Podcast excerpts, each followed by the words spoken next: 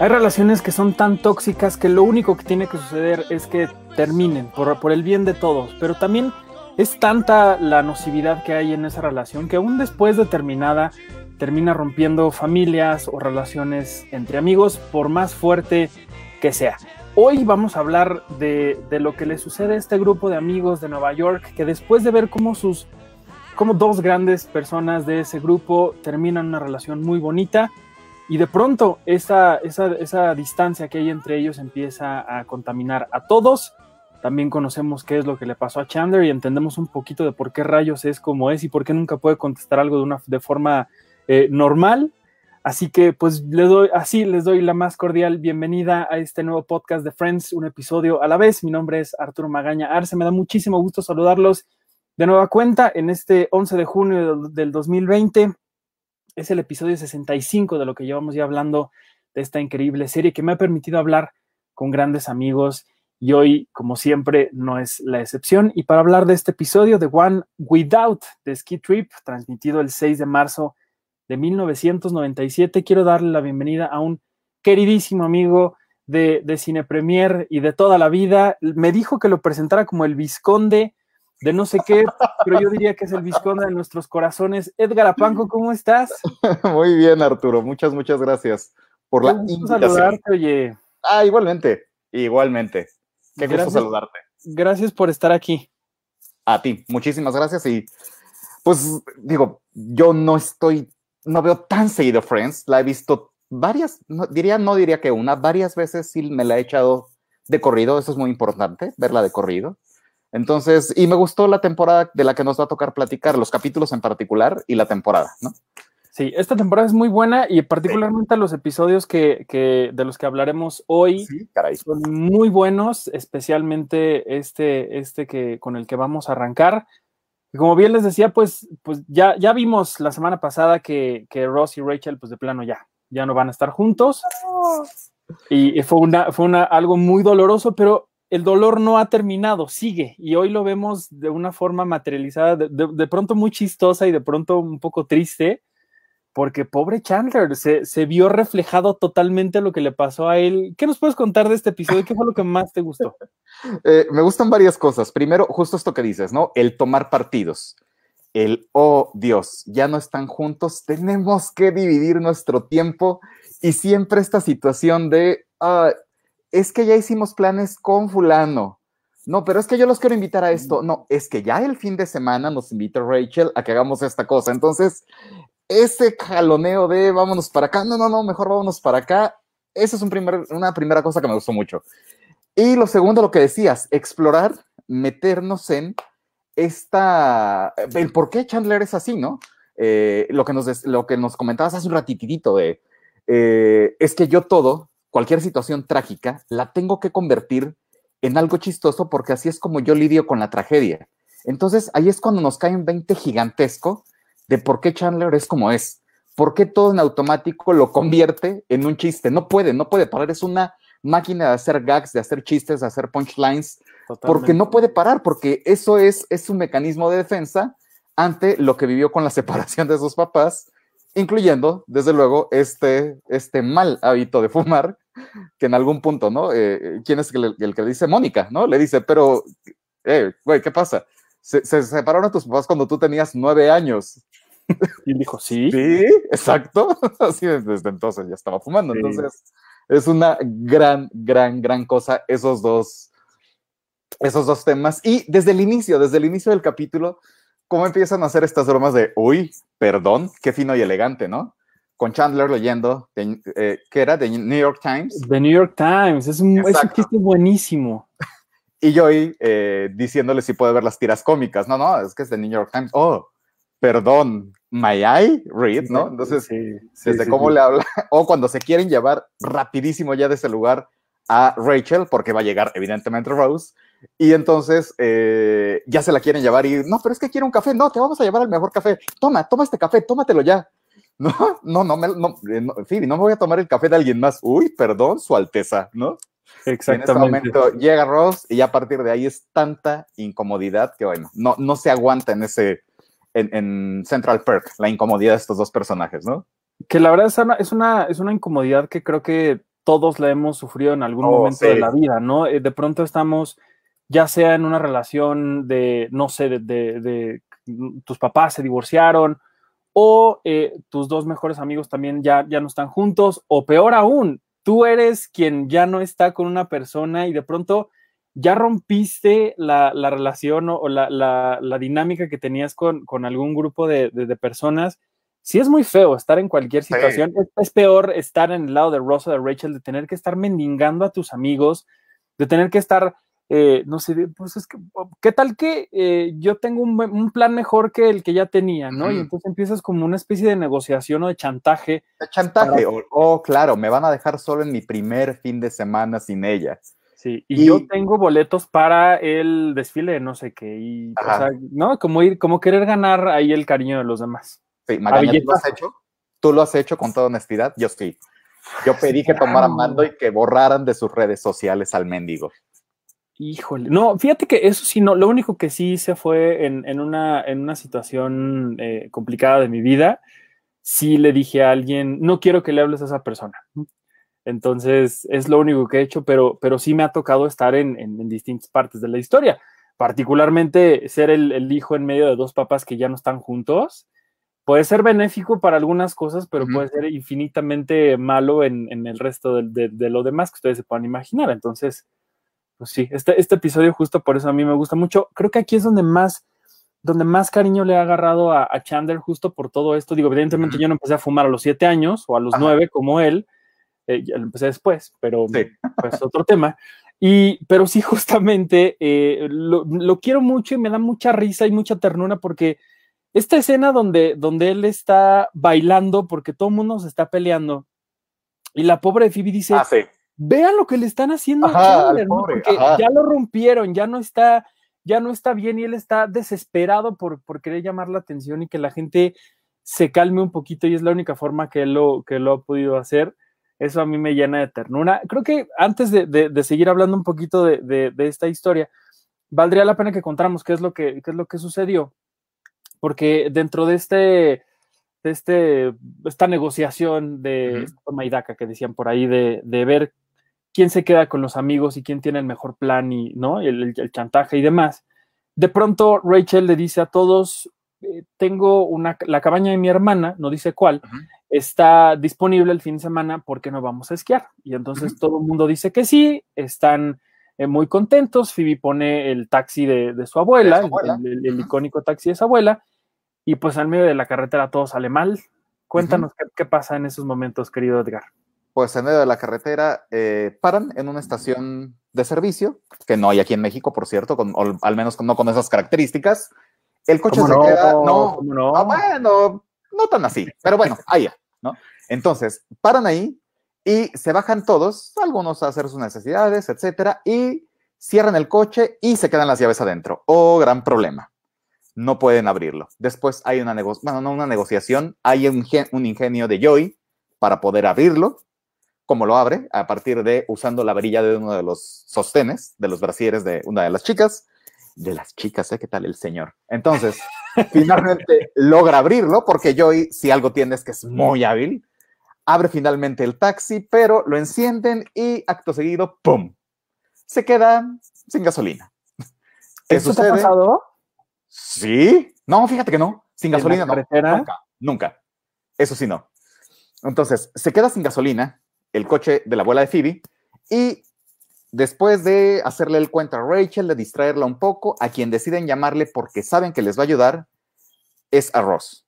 Le hablan desde una cabina telefónica, desde ah, algo que ya no usamos muy, mucho hoy en día. Le mandan mensaje a su Viper. Eso, eso te quería preguntar Ajá. porque eso me llamó muchísimo la atención, la verdad. Es- sé que es muy de, es muy de, de- está muy extraño de mi parte, pero eso nunca me tocó hacerlo. O sea, y no, y no Ajá. entendí bien cómo estuvo esta dinámica de cómo lo contactaron. ¿Y Ah, cómo los sí. contactó él a ellos? Le llega un mensaje de Viper y el Viper dice desde qué cabina telefónica están llamando. Todas las cabinas telefónicas tienen un código, al menos en Estados Unidos. Entonces, eh, recibe, eh, sí, recibe el código y entonces llama. Por eso él puede hacer la llamada a esa cabina telefónica después de haber recibido el Viper.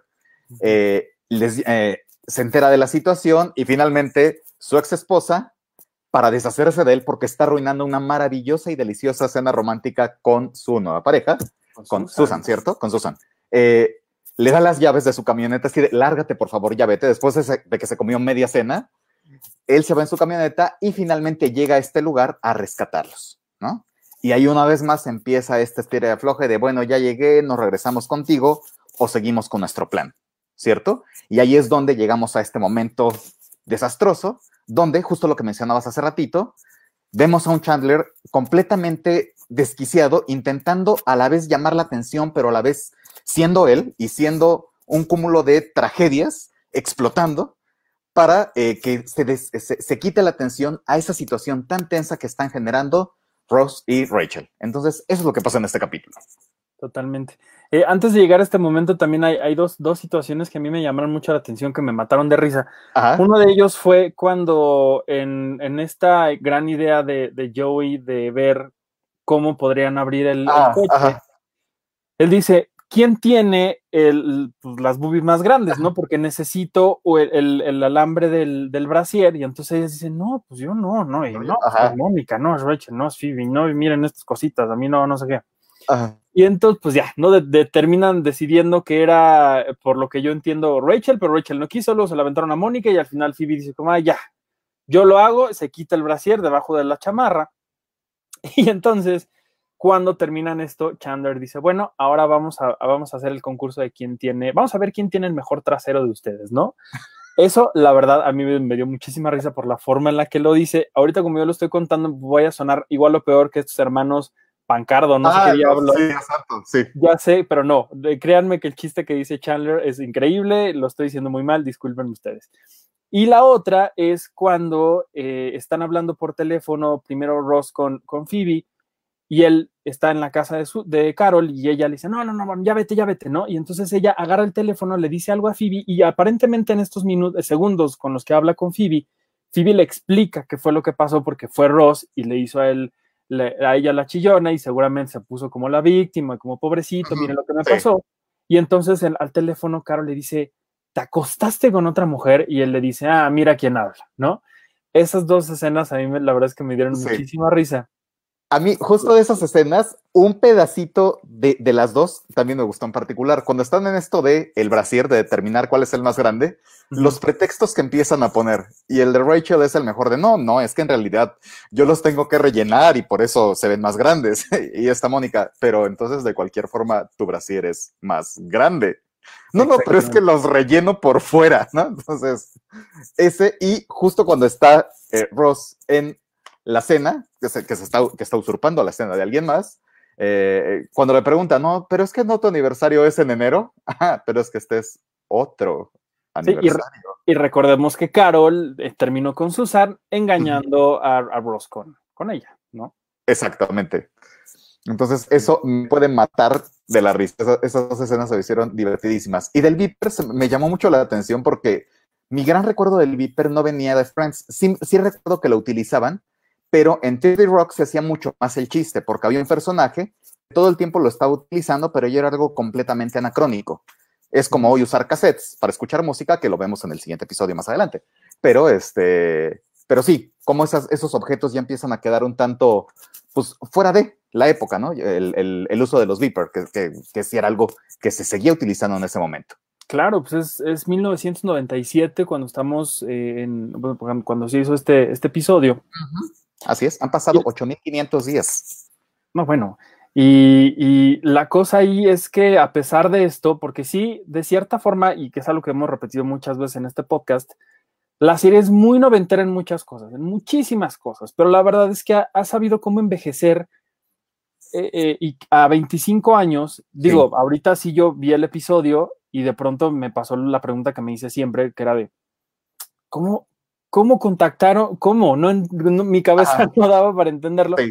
Y ya después se me olvidaba porque venía un gran chiste y ya después venía otro y otro y otro y de pronto la temporalidad de los diálogos y, de la forma en la que está construida la serie pues hizo que se me olvidara eso, pero ahorita justo lo que dices, a mí sí, sí ahora que, estaba viendo el episodio me voló la cabeza, dije, ¿cómo rayos vas a encontrar a alguien en esa época sin celular, sin tecnología, sin cosas?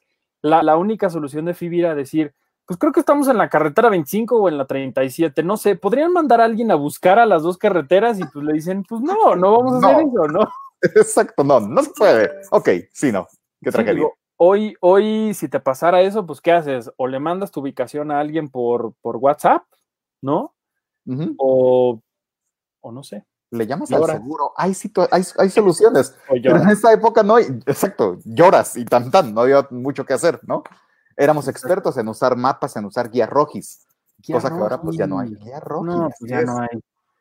Ya no hay. Por cierto, eh, estamos en vivo aquí en, en, Facebook. Aquí abajo están los comentarios para que ustedes nos escriban qué opinan de este episodio, de todo lo que estamos hablando. Estamos eh, platicando sobre el episodio 17 de la temporada 3 de One Without the Ski, Trip. Uno de los pocos, para los ñoños que me están escuchando como yo, que son super fans de Friends, uno de los pocos episodios que tienen la palabra without, En, el, episodio siempre es the one with, the one where, the one, pero particularmente con la palabra without son muy pocos los que hay. Y es al parecer la única vez que vemos a Mónica dentro del, taxi de, la abuela de, de, Phoebe, que creo que sí, porque la verdad no, me acuerdo si ustedes recuerdan en algún otro momento de la serie, si, si, la, si la vieron ahí, escríbanos por acá, acá iremos leyendo eh, todos sus comentarios. Y pues ya, otra cosa que me llama mucho la atención es, estamos muy acostumbrados a ver esta serie ambientada en el departamento de Mónica. Siempre ocurre algo en el departamento de ella, es el, es el, epicentro de, la, trama, de, la historia. Y en esta ocasión nunca nos paramos por ahí, estamos nada más en el departamento de, de Chandler y de Joey, y después ya nos vamos a la carretera y de pronto vamos un poco al departamento de Carol, pero nunca nos metemos al departamento de Mónica. Y me llama mucho la atención la, la iluminación que se, que se utilizó para este episodio, que fue algo similar al, episodio pasado, que ya lo habíamos platicado un poco aquí.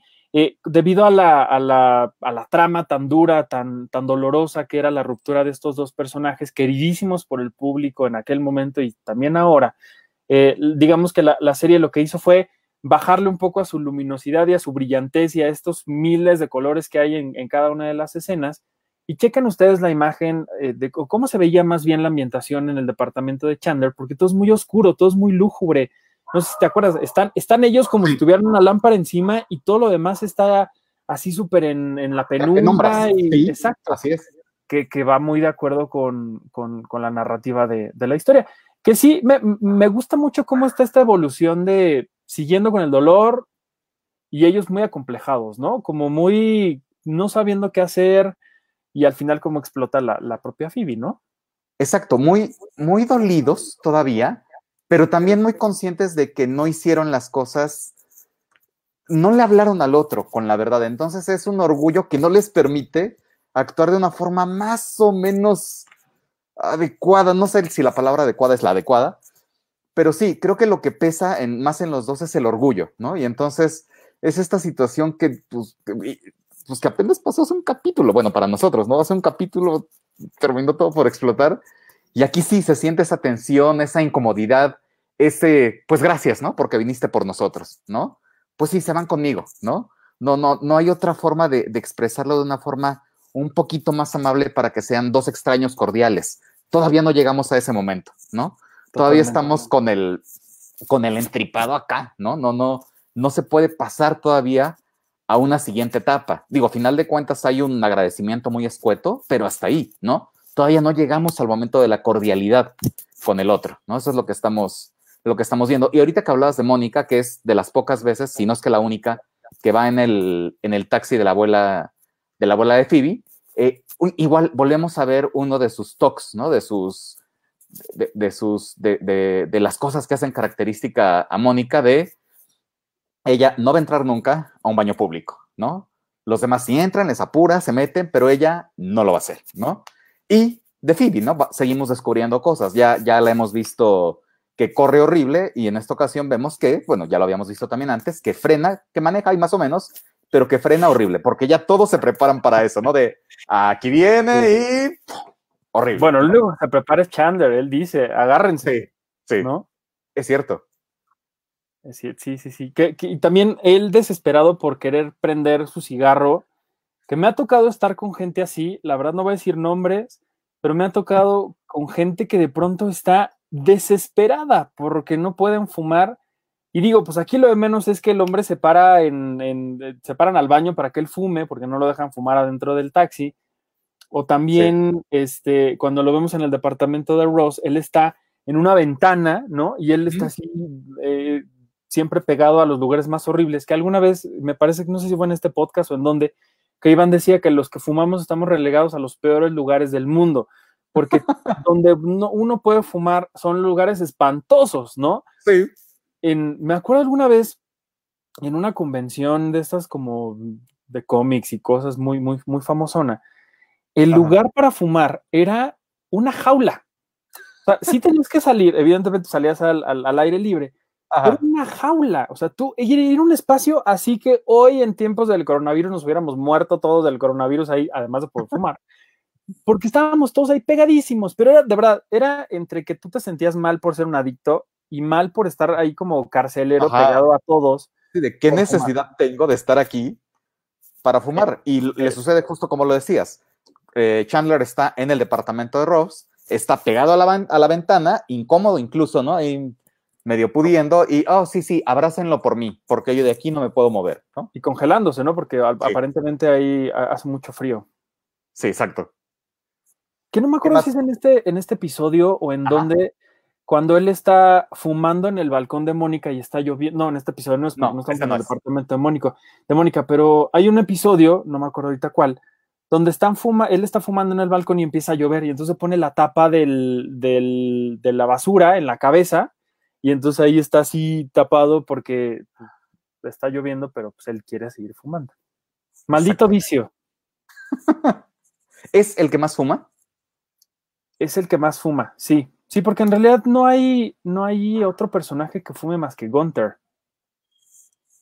Es cierto no hay, no hay otro, no hay otro. De hecho, no sé, no, aquí tampoco es, es en el siguiente, que Gunther lo regaña y le dice, no puedes fumar aquí, dámelo, pero no le quita el cigarro para tirarlo, lo quita para fumar.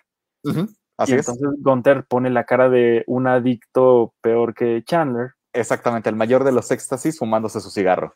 Exacto. Que si ustedes, si ustedes ven a, Chandler muy, muy delgado, muy demacrado, muy pálido, muy, muy, muy junkie, muy transpotting es porque justamente en esos momentos de la vida para Matthew Perry, pues fue cuando estaba muy metidísimo en el alcohol, en las drogas, en los excesos.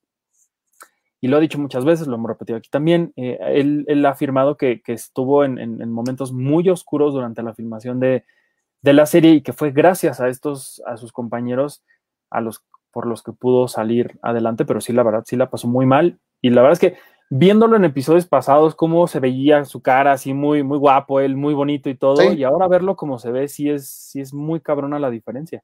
Exacto, que se comió al actor. Se lo comió.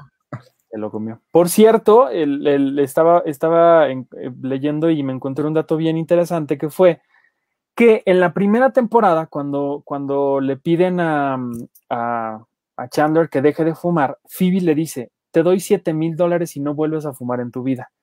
Y él acepta esta, esta, ah. esta apuesta y evidentemente pues en esta temporada vuelve a fumar. Entonces quiere decir una de dos, o le pagó a Phoebe 7 mil dólares por haber, haber vuelto a fumar, o se hizo güey y se quedó con los 7 mil y aparte siguió fumando, porque nunca lo dicen. Bueno, quizás después, no. O quizás sí. ¿Quién sabe? Pero, pero si son tan adictos, ¿por cuánto dinero se venderían ustedes para, para dejar de fumar? Eso sería una muy buena pregunta para todos, fíjate. Sí, así es. Ahorita que hablabas de la, de la hablando de trenes checoslovacos, ahorita que hablabas de la temporalidad de la serie, que sí, hay artilugios, sobre todo es eso, ¿no? Pequeños detalles como la comunicación, que te hacen ver que la serie corresponde a una época, pero hasta ahí. Por lo demás, por las dinámicas que se establecen, por los chistes, por lo que se dice, sigue siendo tremendamente actual y estaba viendo, justo con uno de los datos que dijiste al inicio, cuando Chandler empieza a enloquecer y que al final le revela, ¿no? Es que lo que yo estaba haciendo era actuar como un personaje de la aventura de Poseidón, ¿no? Para el, eh, como dato curioso, para el lanzamiento de la fecha de que se lanzó la aventura de Poseidón a la fecha del capítulo, de ese capítulo del 97, ha pasado más o menos el mismo tiempo que de entonces a la fecha, veintitantos años, ¿no? Cuando entonces sí se veía muy lejano ese 1970 y algo. Pero ahorita ver Friends es medianamente, siempre va a ser, tengo esa teoría, que Friends y Chicas Pesadas y algunas otras películas, algunas otras, eh, pues sí, algunas otras series o películas, se quedan en ese limbo atemporal, eternamente atemporal, donde sí, sí hay cosas que corresponden a una época, pero las puedes ver, hoy y, mañana, y las puede ver tu sobrino y las va a entender y se va a reír, ¿no? Corresponden a, a, ese pequeñísimo grupo de, de obras que sí, que van a ser eternamente atemporales y eternamente vigentes. Los chistes siguen funcionando, las bromas siguen funcionando, los estereotipos siguen funcionando, nos seguimos comparando y siempre nos vamos a estar comparando de, ah, tú eres más Mónica, ah, como Chandler, no, mira, ese güey es como cagado.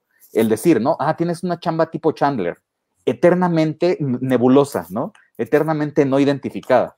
Entonces, es eso. Siempre, aunque descubramos estos detallitos, siempre va a ser, la vemos y nos reímos durante 22 minutos.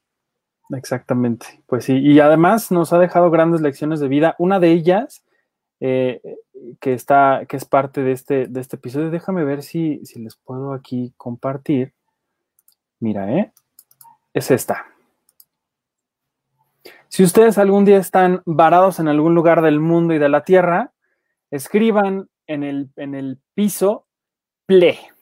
Porque, según la lógica y, la cabeza de, de Joey, los helicópteros van a ver esta señal desde el cielo y esta señal la van a ver como help y no como play. y la verdad es que este momento es increíble porque todo el mundo lo ve con una cara de. Sí, exacto, lo veo al revés, o cómo lo leo, ¿qué es eso? Exacto, sí, este momento a mí me da muchísima risa. Siguiendo la lógica de la ambulancia en el espejo retrovisor, pues Pero bueno, Joey siempre siendo Joey y dándonos lecciones de vida como estas, de play. Exacto. Exacto. Ok, con un eh, con una amarilla de un sostén puedes abrir un automóvil. Eso, eso sí, eso creo que sí puede ser mucho más útil que, escribir ple, en, el, piso. Pero bueno, ¿algo más que nos quieras contar de este, de este episodio, querido Edgar? Pues creo que nada más que, que creo que... No, creo que nada más. Creo que lo otro lo dejo para la siguiente.